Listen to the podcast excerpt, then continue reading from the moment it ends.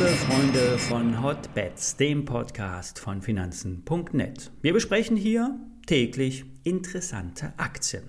Die Sendung wird unterstützt von SEO, dem neuen Neobroker von Finanzen.net. Unlängst wurde hier ja das Mindestordervolumen gestrichen und es gibt aktuell eine Aktion. Jeder Neukunde bekommt eine Aktie von BioNTech, Apple, Commerzbank oder TUI geschenkt. Alle Details zur Aktion findet ihr unter finanzen.net slash zero. Vorab der nötige Risikohinweis. Alle nachfolgenden Informationen stellen keine Aufforderung zum Kauf oder Verkauf der betreffenden Werte dar. Bei den besprochenen Wertpapieren handelt es sich um sehr volatile Anlagemöglichkeiten mit hohem Risiko. Dies ist keine Anlageberatung. Ihr handelt wie immer auf eigenes Risiko. Wir hatten bereits über den Kassensystemanbieter GK Software gesprochen. Die abgelieferten Zahlen sind, wie erwartet, solide. EBIT-Marge von fast 15 Prozent. Betriebsergebnis oder Betriebsgewinn verdoppelt und fast 100 Millionen Euro Umsatz in den letzten drei Quartalen. Treiber sind, wie hier bereits angesprochen, Kassensysteme mit Cloud-Anschluss, getrieben durch zweistellige Neuabschlüsse, die über die Laufzeit regelmäßige Zahlungen zur Folge haben. Aber auch im Hardware-Bereich gibt es Neuerungen.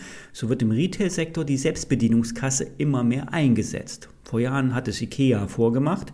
Die Kunden scannen selber die Produkte und zahlen mit Karte. Selbst beim Obi hier in Frankfurt wurden die alten Kassen abgebaut und vier Selbstscan-Kassen aufgestellt. Jetzt bedient ein Mitarbeiter vier Kassen. Nur die Kunden müssen sich noch etwas einarbeiten. Eine Stufe weiter sind die sogenannten Scanless Stores. Hier wird der vollkommen kontaktlose Einkauf ausprobiert. Die Kunden können einkaufen und ohne Scannen den Bezahlvorgang quasi im Rausgehen kontaktlos abwickeln.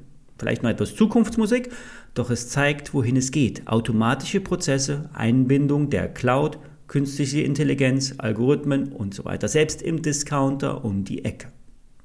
Das Ganze dann immer bargeldlos und steuerehrlich. Das freut das Finanzamt, das sich ja schon seit längerer Zeit nicht mehr ausschließen lässt.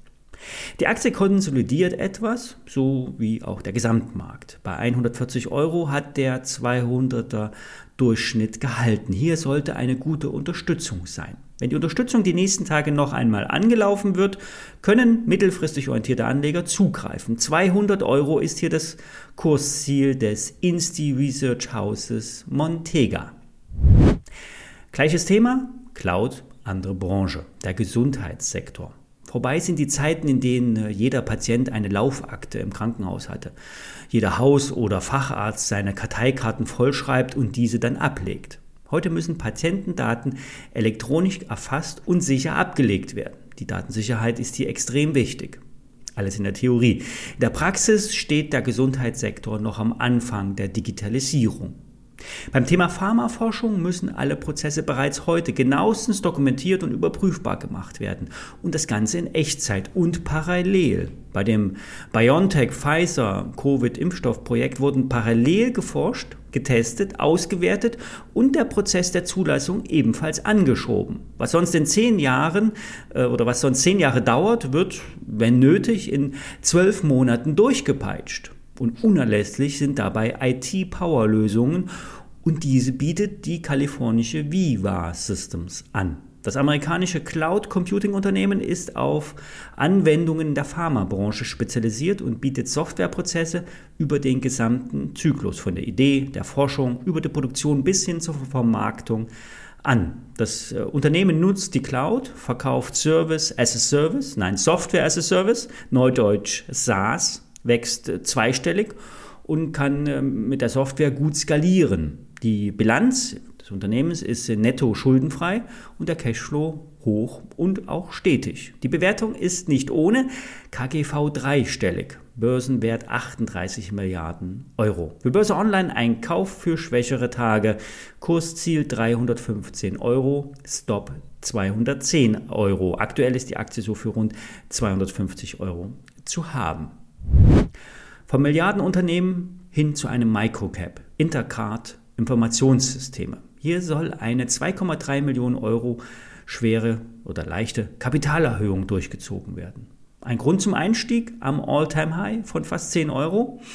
Ja, das Unternehmen kümmert sich in erster Linie um ID-Karten an Universitäten und Hochschulen in Deutschland und der Schweiz. Das Geschäft soll nun in Richtung Kliniken, Behörden und Unternehmen ausgebaut werden. Smartphone-getriebene Zeiterfassungssysteme. Auch hier wird Software as a Service angeboten. Geringe Einstiegshürden, was Implementierung und Kosten betrifft, dafür laufende Lizenzzahlung und wichtig, fortlaufende Updates für die Abnehmer und Nutzer. Und diese Apps-Systemwelt lässt sich dann auch mit Bezahlfunktionen erweitern. Für Kantinen auf Uni- und Klinikgeländen, Klinikgeländen ähm, oder E-Auto-Ladestationen. Ziel für das Unternehmen Umsatzverdopplung und gleichbleibende Marge bei rund 10 Prozent. Das ist der fortlaufenden Investition in die Systemlandschaft äh, geschuldet. Um markentechnisch etwas moderner rüberzukommen, weg von der Chipkarte hin zum ID-System, wird die Marke Secanda ausgerollt. Bei Erfolg könnte sich die ganze Firma gleich so nennen. Das Unternehmen wird mit 21 Millionen Euro bewertet. Börse Online merkt an, wäre Intercard ein Startup, würden Risikoinvestoren einen dreistelligen Millionen Euro Betrag als Bewertungsziel annehmen. An der Börse sind die rund 21 Millionen Euro nicht wenig, trotzdem nicht zu viel. Börse Online sagt, Kapitalerhöhung als Einstiegschance nutzen. Ja, das war's mal wieder. Wenn ihr eine Aktie von BioNTech, Apple, Commerzbank oder TUI geschenkt haben wollt, eröffnet ein Depot als Neukunde bei dem neuen Neoproker SEO. Mehr, Detail, mehr Details dazu findet ihr auf finanzen.net. SEO, bis morgen.